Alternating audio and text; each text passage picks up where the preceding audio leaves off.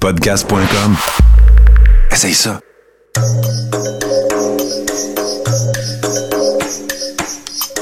Bienvenue dans le podcast Sur la Terre des Hommes. Pour profiter au maximum de l'expérience du podcast, prenez quelques minutes pour aimer notre page Facebook. Vous pouvez aussi nous suivre sur Twitter au Sur la Terre des Hommes podcast et sur Instagram au Sur la Terre des Hommes podcast. Si vous possédez un iPhone, prenez une minute pour nous laisser un avis. Ainsi, vous allez faire grimper le podcast dans le moteur de recherche. Finalement, si vous voulez encourager Sur la Terre des Hommes et obtenir des épisodes exclusifs, vous pouvez contribuer monétairement sur la plateforme patreon.com. P-A-T-R-E-O-N.com. Recherchez sur la Terre des Hommes et pour seulement 2 par mois, vous y aurez droit. Le podcast peut désormais débuter. Bienvenue sur la Terre des Hommes.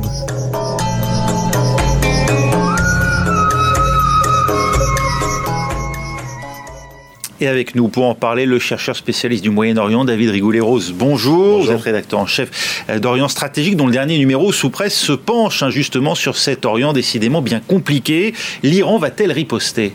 Ah, il la, la, riposte aura lieu. Alors après, c'est la modalité cette riposte dont, on ignore euh, évidemment la portée. Euh, mais euh, l'Iran ne peut pas rester sans, sans, répondre.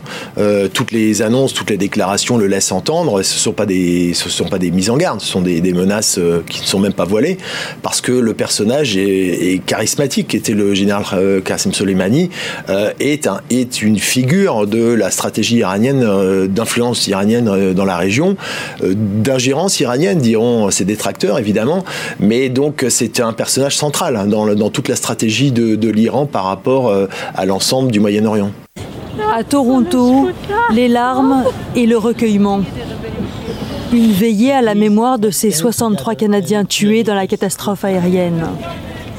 Le Premier ministre Justin Trudeau s'est lui aussi déplacé pour leur rendre hommage, après avoir déclaré que le drame n'était pas un simple accident. Nous avons des renseignements provenant de plusieurs sources, de nos alliés comme de nos propres renseignements. Ces preuves indiquent que l'avion a été abattu par un missile sol-air iranien, peut-être même de manière non intentionnelle. Même son de cloche à Washington, où Donald Trump a exprimé ses doutes sur les causes du crash du Boeing 737. D'après des médias américains, les services de renseignement auraient capté des signaux infrarouges qui pourraient correspondre à l'activation d'un canon anti-aérien, puis au tir de deux missiles.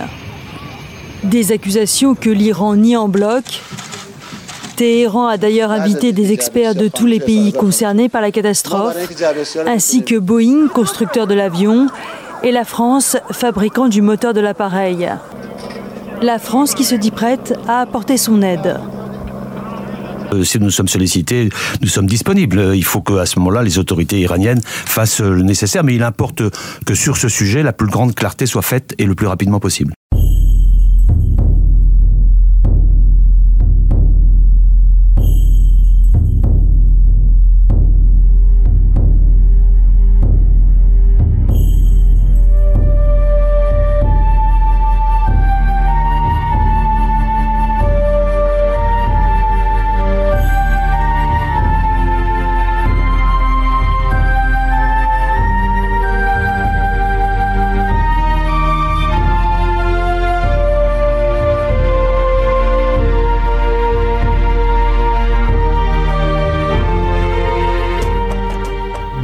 À ce nouvel épisode de Sur la Terre des Hommes.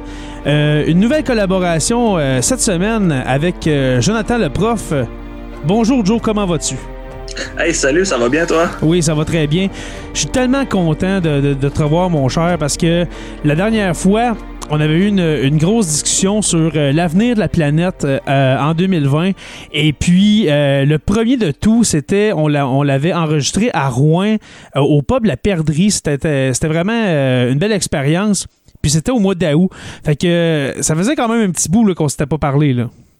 Oui, non, effectivement, on était dû pour faire de quoi, mais en même temps, l'actualité nous a comme donné une raison de, se botter le cul pour se jaser un peu. ben exactement, parce que avec ce qui s'est passé la semaine dernière, euh, juste euh, vous dire euh, qu'on enregistre, on est le 13 janvier, un épisode pour les patrons, mais qui va être disponible en février pour tous. Et, puis, on est une semaine, quasiment jour pour jour, après les, les, nombreuses tensions en Iran, suite à... Suite à à l'écrasement d'un avion euh, ukrainien euh, en Iran euh, qui aurait été abattu par un missile. Alors, il y a eu plusieurs choses qui se sont passées dans cette histoire-là. L'Iran, au début, qui qui ne voulait pas avouer, qui voulait pas avouer que c'était bien, bel et bien un missile qu'ils avaient tiré vers cet avion-là. Puis finalement, se sont rétractés, ont avoué le, jour le jour d'ensuite que c'est bel et bien un missile qui a abattu euh, cet avion-là. Alors, vous allez deviner euh, on, parle de l'occupation américaine au Moyen-Orient. Et puis, je devrais dire même peut-être, je ne sais pas si tu es d'accord avec moi, mais de l'occupation occidentale au Moyen-Orient quand même. Est-ce que je me trompe ou... Euh?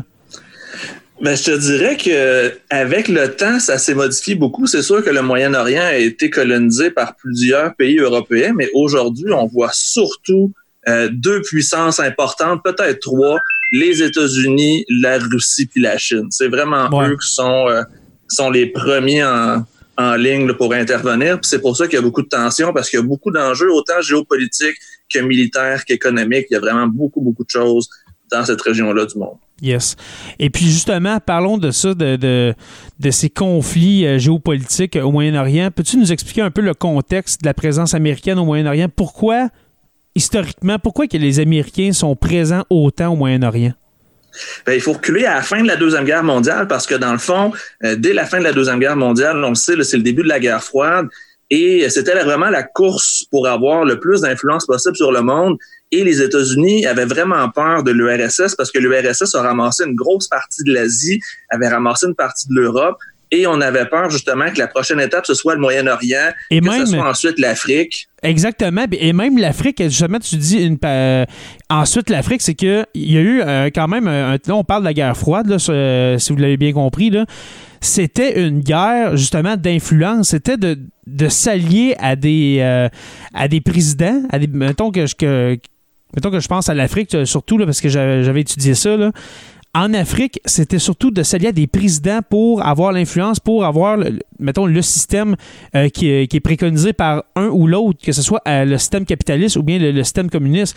Alors, c'est vraiment de l'influence, comme tu dis. Là. Oui, exactement, parce que dans le fond, très rapidement, la Chine a basculé du côté communiste, le Vietnam, la mhm. Corée du Nord, euh, l'URSS grossit de plus en plus. Et le Moyen-Orient, c'était vraiment la porte et on avait peur que ça fasse un effet d'entraînement parce que la deuxième raison, et qui est encore la plus importante aujourd'hui, c'est la réserve de pétrole qu'on retrouve au Moyen-Orient. Les Américains voulaient protéger l'approvisionnement en pétrole. On avait peur que ce pétrole-là tombe dans les mains des Soviétiques. Fait qu'on a vraiment tout fait pour instaurer notre présence sur le territoire. Puis la troisième raison, ben, c'est avec la création d'Israël, comme le lobby juif est très, très important aux États-Unis, ben, tout de suite, on s'est mis à vouloir défendre Israël contre, euh, contre les pays arabes qui étaient en conflit avec eux. Fait que c'est vraiment les trois raisons qui font qu'aujourd'hui, ils sont embourbés parce que dans le fond, même s'ils veulent s'en sortir, il y a tellement d'implications que ça se mm. fait pas du jour au lendemain. Tous les présidents ont essayé de sortir du Moyen-Orient personne n'était capable de le faire. Ben justement, dû à notre euh, dépendance euh, au pétrole, euh, dû justement qu'il y a toujours des conflits dans ce coin-là du monde, dû au fait que les États-Unis, même si Donald Trump a dit la semaine dernière que les États-Unis n'agiront pas comme gendarmes dans, dans, cette région-là, on s'entend que depuis 70 ans, c'est ce qu'ils font là. Exactement. Ça n'arrêtera pas, on dirait. comme tu dis, on dirait président après président, ça ne veut pas arrêter. Il y a toujours quelque chose pour dire non, on va rester encore cinq ans, oh, on va rester encore une année ou deux. Ça arrête jamais. C'est vraiment la zone d'influence parce que si les Américains s'en vont, dès le lendemain, les Chinois et les Russes vont arriver à la course. Fait c'est une question stratégique. Tu sais, on parle d'impérialisme américain. Ils ont fait la même chose en Amérique du Sud. Ils ont renversé presque tous les gouvernements qui étaient à gauche, qui ont ensuite remplacé ça par des semi-dictateurs euh, qui étaient pro-américains. Et ça a causé beaucoup de tensions. Et c'est un peu ça qui se passe présentement parce que là où il y a du conflit au Moyen-Orient, c'est principalement avec des anciens alliés des États-Unis parce que les États-Unis puis l'Iran ont été ensemble pendant presque 50 ans jusqu'au renversement du Shah par euh, par euh, la révolution islamique des mots-là de Khomeini, je ne me rappelle jamais de son nom exactement. Fait que c'était euh, une relation qui était quand même positive, mais c'est qu'éventuellement, les Américains ont trop voulu s'impliquer dans les choses de ce pays-là, puis ça donné un effet de balancier, comme on voit souvent sur la planète en ce moment. Exactement. Puis en ce moment, là, je m'enlève de, l'Iran. Comment sont les relations entre les États-Unis et puis l'Arabie saoudite. Parce qu'on sait que quand il y a eu le 11 septembre, euh, il y a eu des pas, pas, des accusations, mais il y a des gens, des Américains, et puis partout dans le monde, dans le fond, des gens qui disaient euh, c'était des gens d'Arabie Saoudite qui, ont perpétré ces attaques-là. Euh, il y a un conflit en ce moment politique entre le Canada et puis l'Arabie Saoudite. Sont comment les, les, les, relations entre les Américains et puis l'Arabie Saoudite? Sont très payantes pour chacun, chacune, parce que dans le fond, puis là, c'est ce qui est un peu, un peu particulier avec cette situation-là, parce qu'on parle beaucoup de l'Iran comme étant le pays, je vais dire, méchant, entre parenthèses, dans notre histoire, mais l'Arabie saoudite est un pays tout aussi cruel, tout aussi dur, tout aussi euh, euh, injuste envers euh, les droits humains. Fait que dans le fond, la seule différence entre l'Iran et l'Arabie saoudite, c'est que les États-Unis sont de leur côté et c'est qu'on achète aussi leur pétrole. C'est la seule différence parce que un ou l'autre ont beaucoup, beaucoup euh, de problèmes euh, sociaux, de problèmes politiques. Tu sais, l'Arabie saoudite, c'est encore une monarchie, c'est encore un royaume. Le, le, roi a 93 ans, c'est encore lui qui décide. Et dans le fond... C'est ça encore le roi Abdullah qui est là? Oui, c'est encore le roi Abdullah, mais c'est son fils, euh, Mohamed Ben Salman, qu'on appelle MBS, là, qui est le prince héritier, là, qui, a, qui a notre âge, là, il est dans la trentaine, puis c'est vraiment lui maintenant qui dirige qui dirige le pays. Il essaie de l'ouvrir, de le démocratiser, mais c'est un pays qui a tellement été pendant longtemps renfermé dans des règles archaïques que c'est quand même un système qui est dur à changer. Mhm. Et mais, du jour au lendemain, on peut pas changer un pays comme ça. Surtout que leur seule ressource naturelle, leur seule source de revenus, c'est le pétrole. La journée où il y aura plus de pétrole, le pays va tomber.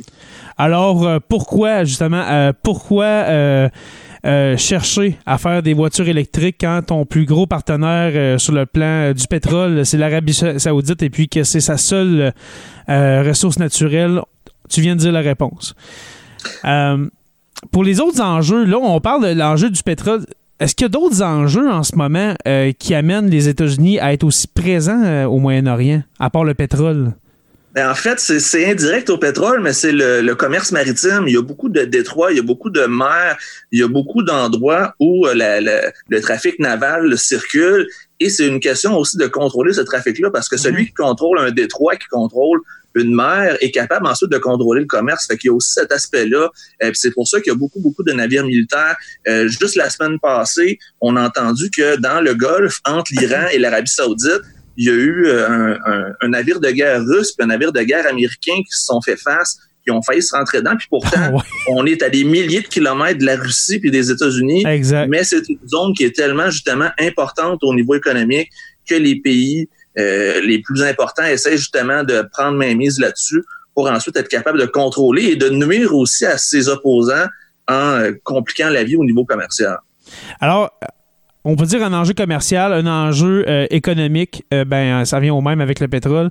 Est-ce que on est encore dans un contexte de guerre froide Tu penses? Parce que moi là, j'ai toujours l'impression en, regardant les nouvelles, j'ai toujours l'impression qu'on est dans une guerre froide, qu'on dit, oh oui, la, guerre froide s'est terminée avec la chute du mur de Berlin. On dirait que c'est cet élément historique-là, moi, j'y crois pas. On dirait que ça s'est jamais fini. Ça s'est vraiment atténué dans les années 90, mais dans les années 2000-2010, on dirait que il y a une montée, une petite montée. Puis comme tu dis, un navire de guerre russe qui rencontre un navire de guerre américain, là, il y a quelque chose, là. Tu sais, il y, a un problème, là. En fait, la raison principale du retour de cette guerre froide-là, c'est l'arrivée de Vladimir Poutine au pouvoir. C'est vraiment lui. Parce qu'avant, quand le mur est tombé, on a eu des élections démocratiques. Là, s'entend que ça devait pas être si démocratique que ça, mais il y avait quand même Boris Yeltsin qui avait été élu démocratiquement. Exact. Euh, ça s'est vraiment euh, atténué pendant qu'il était là. On s'entend qu'il était, souvent, qui était souvent sa brosse aussi. C'était une des critiques qu'on lui faisait souvent. Il était pas tout le temps à jeun. Et on avait Vladimir Poutine qui est en arrière, qui hmm. plaçait ses pions et qui tranquillement, quand il a pris le pouvoir, a réinstauré une autocratie le digne de l'époque des tsars.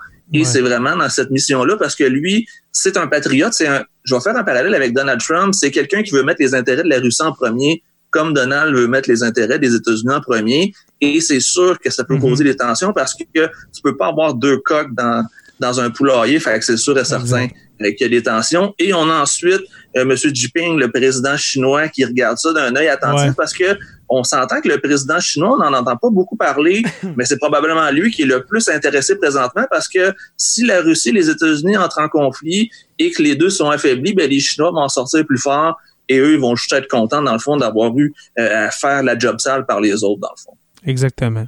Exactement. Et puis, en passant, ça, me fait penser, j'adore le sondage que tu, euh, que tu fais en ce moment, les séries des dictateurs, les playoffs, un peu un style playoff de, de dictateurs là, que tu fais sur Facebook. Là. Euh, allez voir la page Jonathan le prof. J'adore ça, c'est vraiment drôle. Euh, merci. Peut-être juste pour expliquer à tes, auditeurs, c'est que j'ai pris dans le fond les huit personnes qui, à mon avis, euh, sont le plus grand risque pour la paix dans le monde. J'ai décidé d'en faire une espèce de série comme au hockey en les opposant les uns les autres. J'ai eu des demi-finales, des quarts de finale. Et présentement, on est en train de déterminer qui va être en finale. On a déjà Donald Trump de qualifié. Ah, et la deuxième, la deuxième demi-finale va être entre, Vladimir Poutine et Xi Jinping, le président chinois. Fait que c'est Donald Trump contre un de ces deux-là. Et c'est un peu aussi la réalité c'est vraiment les trois euh, qui sont au cœur de toutes les tensions commerciales, de toutes les tensions militaires. Fait mm. peu importe qui va gagner, je pense que ça va être une bonne réponse parce que les trois sont quand même euh, assez dangereux pour la paix dans le monde, malheureusement. Exactement. Et puis, un, élément que je voulais ajouter tantôt, ne euh, faut pas oublier que Vladimir Poutine a fait partie du KGB dans, dans sa jeunesse, alors il ne faut pas hein, marcher sur les pieds de ce bon Vlad. Non, effectivement. Oui. Et puis là, un sujet, un point que je voulais te parler parce que c'est un, point que je crois qui amène beaucoup de débats, euh, beaucoup de beaucoup de racisme, euh, je crois. Euh, le fait de diaboliser le coin de pays ou ce coin de pays-là, ou même les chefs d'État. Parce qu'on a tendance au Canada, on écoute les nouvelles, tout ça, on a tendance, c'est sûr, à prendre pour les États-Unis, d'être du côté des Américains. Puis c'est toujours moi, je, l'ai vécu adolescent avec, euh, avec euh, George Bush, euh, fils. Quand il y a eu l'affaire en Irak avec Saddam Hussein, qu'on pense aussi avec, avec Ben Laden, des choses comme ça, ben, ben Laden avec raison, mais moi, j'ai toujours dans l'esprit l'invasion de l'Irak. Puis quand ça s'est passé la semaine dernière, cet épisode-là en Iran, j'ai comme eu l'impression que George Bush était à Saddam Hussein ce que euh, Trump est, euh, est, au président euh, iranien. Est-ce que je me trompe ou. On dirait que c'est comme une histoire qui se répète, là. Oui, effectivement. Puis tu sais, tu disais tantôt du côté du Canada, ben, c'est que nous, on est impliqués directement en étant un membre de l'OTAN. L'OTAN, c'est quand même l'organisation qui, qui est censée nous défendre et c'est un principe de un pour tous, tous pour un. Fait que techniquement, si les États-Unis se font attaquer ou si les États-Unis entrent en guerre contre l'Iran, ben c'est sûr qu'ils vont être en droit de demander l'aide des 28 autres pays, y compris le Canada. Fait c'est quand même euh, une tension importante et c'est peut-être pour ça qu'on a tendance à prendre pour les États-Unis en parenthèse parce que c'est notre principal allié, c'est notre voisin. Ça. Et on, on aime mieux les avoir de notre bord que contre nous, je suis pas mal sûr. Oui, c'est certain. Et puis le fait de diaboliser les chefs d'État et de, de ce coin de pays-là, et puis ce coin de pays-là en général, qu'est-ce que tu en penses? Parce que moi, je lis les commentaires sur Facebook des gens, beaucoup d'ignorance euh, par rapport à ce sujet-là. Euh, c'est incroyable ce qu'on peut lire, surtout sur ta page, tout, tu dois en voir euh, de toutes les couleurs. Là. Il y a une diabolisation. Ah, ah oui, c'est incroyable. en, même temps, par contre, il y a certains, certains dirigeants avec lesquels je suis d'accord qu'il y a une diabolisation parce qu'au au Moyen-Orient, c'est majoritairement des dictatures, c'est pas des gouvernements démocratiques. Je pense à Bachar al-Assad en Syrie. Exactement. Ça fait dix ans qu'il qui torture sa population, qui tue sa population. Fait c'est sûr que ça prend des changements de régime, mais est-ce que c'est les États-Unis qui doivent avoir le, la réponse ou qui doivent imposer quelqu'un dans ces pays-là? Je pense que non. Mais le problème, c'est que si c'est pas les États-Unis qui le font, ben ça va être les Russes, ça va être les Chinois, ça va être une autre puissance. Fait que là, c'est de savoir qu'est-ce qu'on veut. Est-ce qu'on veut que ce dictateur-là reste en place? Est-ce qu'on veut un gars pro-américain, un gars pro-russe, un gars pro-chinois? Dans ce que je viens de dire là, il y a personne qui a parlé de la population. Enfin, c'est ce qui est un peu triste, c'est qu'on passe par-dessus les intérêts des gens parce qu'on voit la big picture, on voit vraiment tous les enjeux géopolitiques. Puis je parlais de Bachar al-Assad, en Arabie Saoudite, c'est une dictature. En Iran, le, le, le, guide suprême est un guide religieux, donc il n'y a pas d'élection non plus. Mhm. Euh, il y a en Jordanie, la Jordanie, on n'en parle pas beaucoup. C'est le pays probablement le plus stable de la région. C'est le pays aussi qui est le plus euh, le plus pacifique. Mhm. Et lui, dans le fond, ça pourrait être un exemple pour les autres aussi. Quand on pense à Bachar al-Assad en Syrie, si je me trompe pas, c'est un pays qui est appuyé par la Russie. Est-ce que je me trompe ou euh? Exactement. Euh, Bachar al-Assad, son meilleur ami, c'est Vladimir Poutine. Mais justement, comment tu veux imposer quelque chose à la Syrie quand c'est comme le petit frère des Russes? Fait, ben en fait, c'est une poudrière, tu peux pas rentrer dedans là c'est le même principe que la Corée et le Vietnam. il va falloir qu'ils le séparent en deux. Il va y avoir la moitié du pays qui va être communiste russe, euh, pas communiste, mais qui va être sous l'influence russe, puis l'autre moitié qui va être sous l'influence américaine.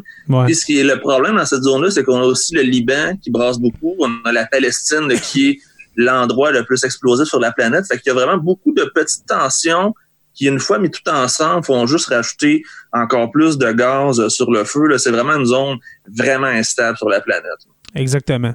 Et puis pour répondre à la question, est-ce qu'on a, est-ce qu'on a raison, est-ce que les gens, mais ben, pas ont, mais est-ce que les gens ont raison de diaboliser cette, euh, ce, coin du monde-là?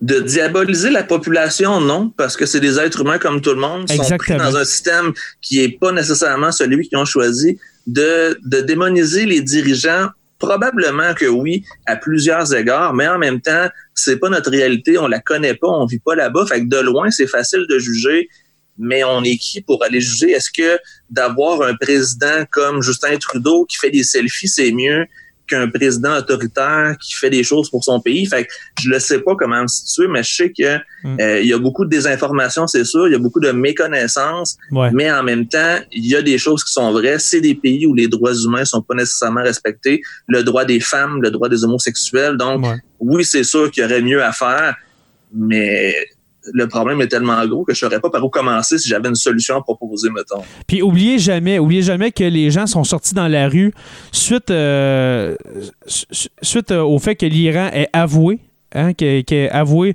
avoir abattu l'avion civil euh, qui, qui transportait justement, je pense, 57 Canadiens, entre autres. je pense que oui. Ouais, nos pensées vont à la famille si jamais quelqu'un écoute ce podcast. Mais les gens sont sortis dans la rue pour justement pour euh, dénoncer leur gouvernement, ce gouvernement autoritaire-là. Alors pourquoi, pourquoi juger ces gens-là quand ils ils peuvent rien faire? Ils peuvent rien faire tant qu'il n'y a pas de, gouvernement démocratique dans ce coin-là. Jamais qu'ils pourront faire de quoi. Là. Non, puis tu sais, on en entend parler. Là-bas, c'est des pays qui contrôlent, qui censurent l'Internet. Fait que les gens ont de la misère à communiquer. Hmm. Les, l'armée est appelée à intervenir. Donc, on hmm. sait qu'en Iran, il y a eu déjà presque 500 morts depuis euh, quelques mois parce que justement, il y a un désir des jeunes, il y a un désir de la nouvelle génération de s'ouvrir sur le monde, mais il y a encore justement cette vieille mentalité archaïque-là. C'est la même chose en Arabie Saoudite aussi. C'est des pays qui sont très différents, mais qui se ressemblent beaucoup en même temps. Donc, c'est des zones où il va y avoir beaucoup de changements euh, dans l'avenir. Et mhm. aux alentours, tu as des petits États comme, euh, comme le Bahreïn, comme le, Sultanat d'Oman, tu les Émirats arabes unis qui, eux, tranquillement, ont compris que l'ouverture est quand même intéressante parce que le pétrole n'est pas éternel. Je prends l'exemple de la ville de Dubaï. Dubaï a décidé de tout investir en, en divertissement puis en tourisme pour aller chercher justement une autre source de revenus en sachant que le pétrole allait arrêter. Et Dubaï, c'est une place justement qui est beaucoup plus euh, je vais dire, sympathique au, euh, à l'oreille des gens. Quand, on dit, quand, on dit, Dubaï, ça sonne pas mal mieux que la Mecque ou que euh, Jeddah ou que, que Téhéran. Donc, il y a aussi mhm. une game d'image qui va être à jouer par ces pays-là parce que présentement, on voit juste les effets négatifs de, de ces politiques-là, dans le fond. Exactement. Et puis, est-ce que tu penses que, ben dans le fond, peut-on craindre une guerre importante comme ça de la guerre du Golfe avec ce conflit-là? Qui, euh, qui en ce moment s'atténue, mais quand même un conflit il y a entre euh, l'Iran et puis les États-Unis. Est-ce qu'on peut craindre une guerre? Ben, peut-être une guerre, mais il y en a beaucoup qui sont enflammés avec une guerre mondiale, puis ça, je le crois vraiment pas pour une raison très simple, l'argent. Parce que dans le fond, quand on parle de guerre mondiale, c'est euh, une guerre qui va faire très mal à l'économie et les pays sont tellement interdépendants les Chinois et les Américains, même s'ils se détestent, même s'il y a des tensions, ils ont besoin l'un de l'autre. Les Chinois ont besoin du marché américain. Les Américains ont besoin des objets chinois. Fait que jamais ils vont entrer en conflit parce que la journée où ça va se faire, les deux économies vont s'écraser. Fait il va y avoir des conflits interposés, comme on a déjà vu dans plusieurs régions du monde, mais une guerre mondiale, je serais vraiment très, très, très étonné. C'est sûr qu'ils peuvent surprendre mais j'ai l'avis très sincère que ça risque d'être un conflit qui va rester régional. Il peut y avoir de l'embrasement. On sait déjà qu'il y a des tensions entre ces pays-là. Il va peut-être avoir de l'intervention externe, mais je mhm. pense que ça va se résumer à la zone du Moyen-Orient. Ben justement, j'ai un, de mes, un de mes élèves qui m'en a parlé euh, cette semaine, puis il me disait, justement, est-ce qu'il va y avoir une guerre? je leur ai dit, une guerre mondiale comme on a connu euh, la première guerre, euh, la deuxième guerre mondiale, je pense pas que ça va arriver dans, ce conflit-là. Pourquoi? Parce qu'aujourd'hui, les guerres sont économiques. Et si, et si une guerre encore pire qui peut arriver qu'une guerre économique, tu sais, mettons, ce serait pas d'envoyer, OK, mon armée contre ton armée, ça serait une guerre peut-être technologique. C'est-à-dire d'isoler cette zone-là, pour justement euh, l'affaiblir, dans le fond. Là. Mais une, guerre pays contre pays, comme dans les années 40, là, si un jour il y en a une, Troisième Guerre mondiale, on s'entend que ça va être la dernière des guerres. C'est vrai qu'on disait ça en, 1900, en 1915, avec la, Grande Guerre, mais quand même, avec la technologie qu'on a aujourd'hui, qui peut, on pourrait quasiment détruire la planète avec une guerre atomique. Là, à quoi ça servirait? Ça serait quoi les, les, avantages que tireraient ces, pays, ces pays-là? on parle des grandes puissances, États-Unis, Chine et puis euh, Russie. Qu'est-ce qui en tirerait? Rien. une guerre mondiale comme dans le temps, tu sais, euh, pas désolé parce que oui, euh, on n'en veut pas, mais j'y crois pas, moi. Du tout. Moi non plus. Puis tu as eu un bon point. La guerre technologique, c'est exactement ce qui s'en vient. On parle de hacking, on parle de de détourner, de couper des systèmes satellites, de couper des systèmes cellulaires, de c'est vraiment là où ça va faire mal parce que tout est maintenant rendu informatisé. Si je te donne un exemple, si on coupe l'accès à Internet puis que les banques euh, se ramassent avec plus aucune euh, aucune mm-hmm. connexion, ben tu fais mal au système monétaire. il y aura plus autant de sang, il va y avoir plus de, de données qui vont être coupées que de veines qui vont être coupées dans l'avenir, je suis pas mal sûr. Exactement, parce qu'on on se replonge dans les années 30-40. Justement, le système bancaire n'était pas informatique comme aujourd'hui. Tu peux pas, tu peux pas faire un, transfert bancaire euh, en 10 secondes entre quelqu'un, je sais pas moi, un Américain puis un Suisse, par exemple. Ça se faisait pas. Fait que c'était d'affaiblir le pays. C'était complètement différent. C'est mm. complètement, complètement différent. Et puis... on s'entend que, oui. peut-être juste un dernier point, il n'y a aucun personnage non plus en ce moment qui a des expansions comme Adolf Hitler l'avait aussi. Même si on parle de Vladimir Poutine puis de Xi Jinping, c'est pas des gens qui ont l'intention de conquérir le monde, c'est des gens qui veulent rester puissants dans leur région, qui veulent être influents, mais qui veulent pas aller risquer inutilement euh, la mort de, de, de leurs patriotes, euh, pas de leurs patriotes, de leurs compatriotes, parce que c'est pas leur objectif, c'est vraiment de stabiliser et de garder notre position mais on sait que ça sera pas ça sera pas possible d'agrandir notre territoire en 2020 parce qu'il y a trop trop de facteurs qui non, non. Puis aujourd'hui, avec la mondialisation, la planète est rendue un, gros village. Euh, d'avoir des, pensées expansionnistes, je suis comme toi, j'y crois pas. Ça, ça, ça donne rien.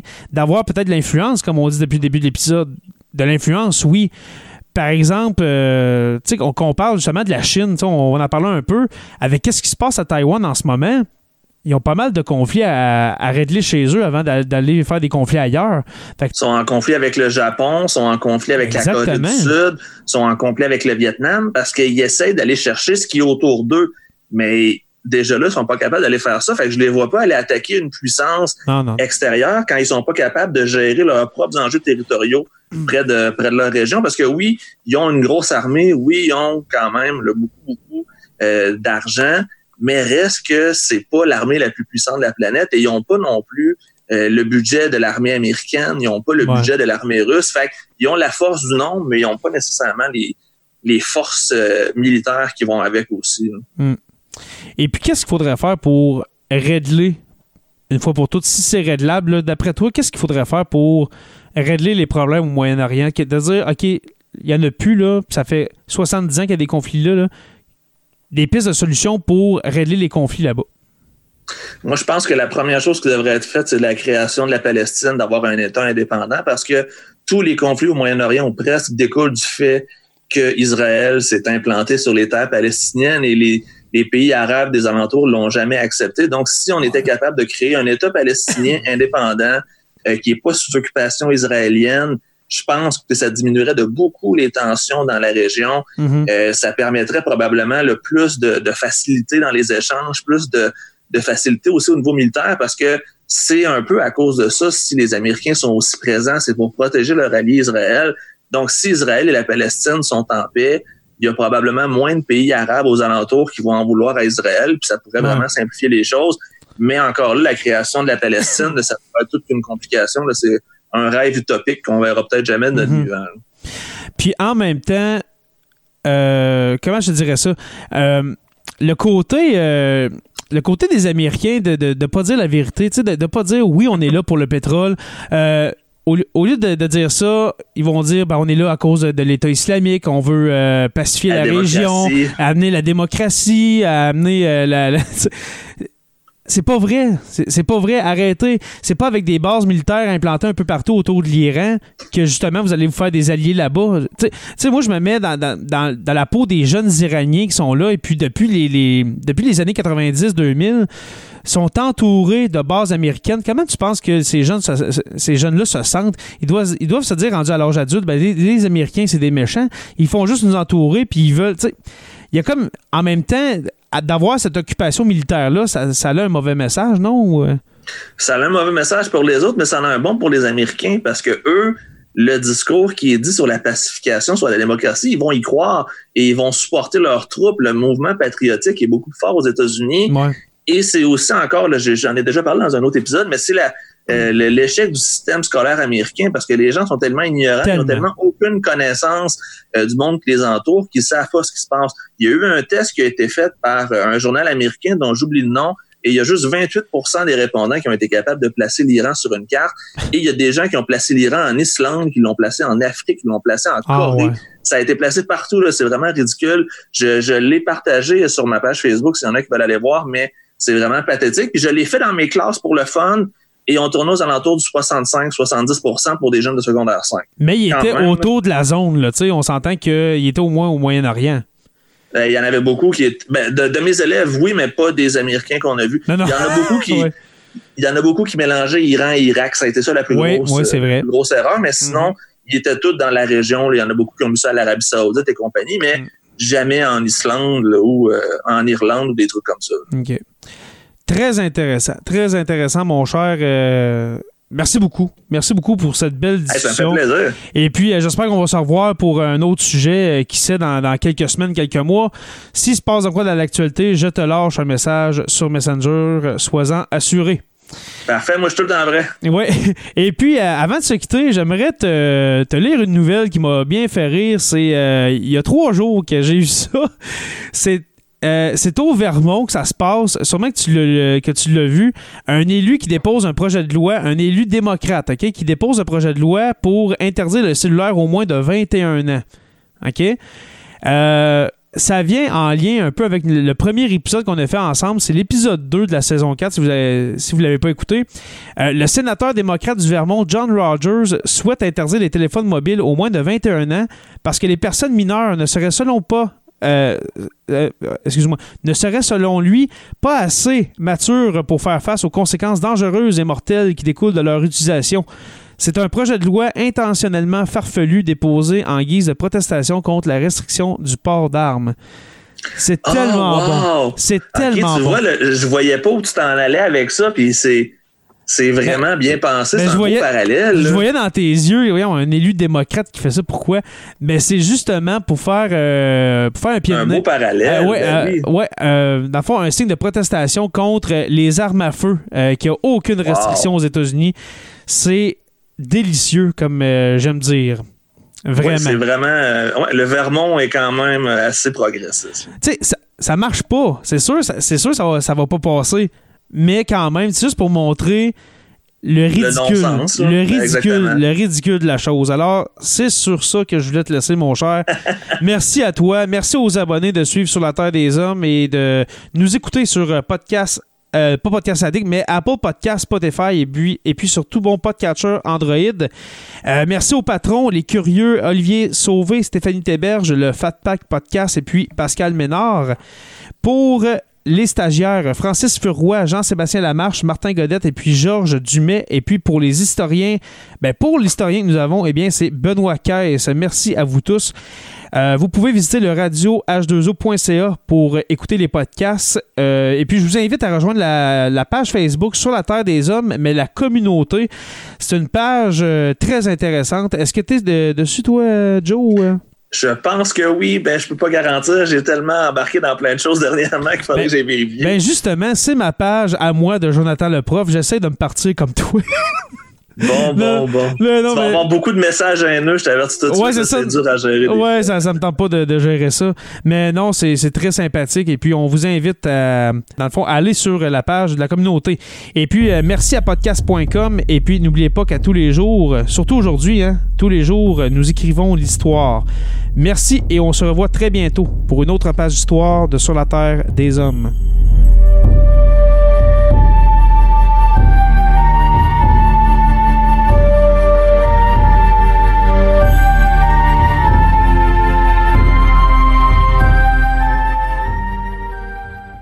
Membre de la famille H2O Web Media.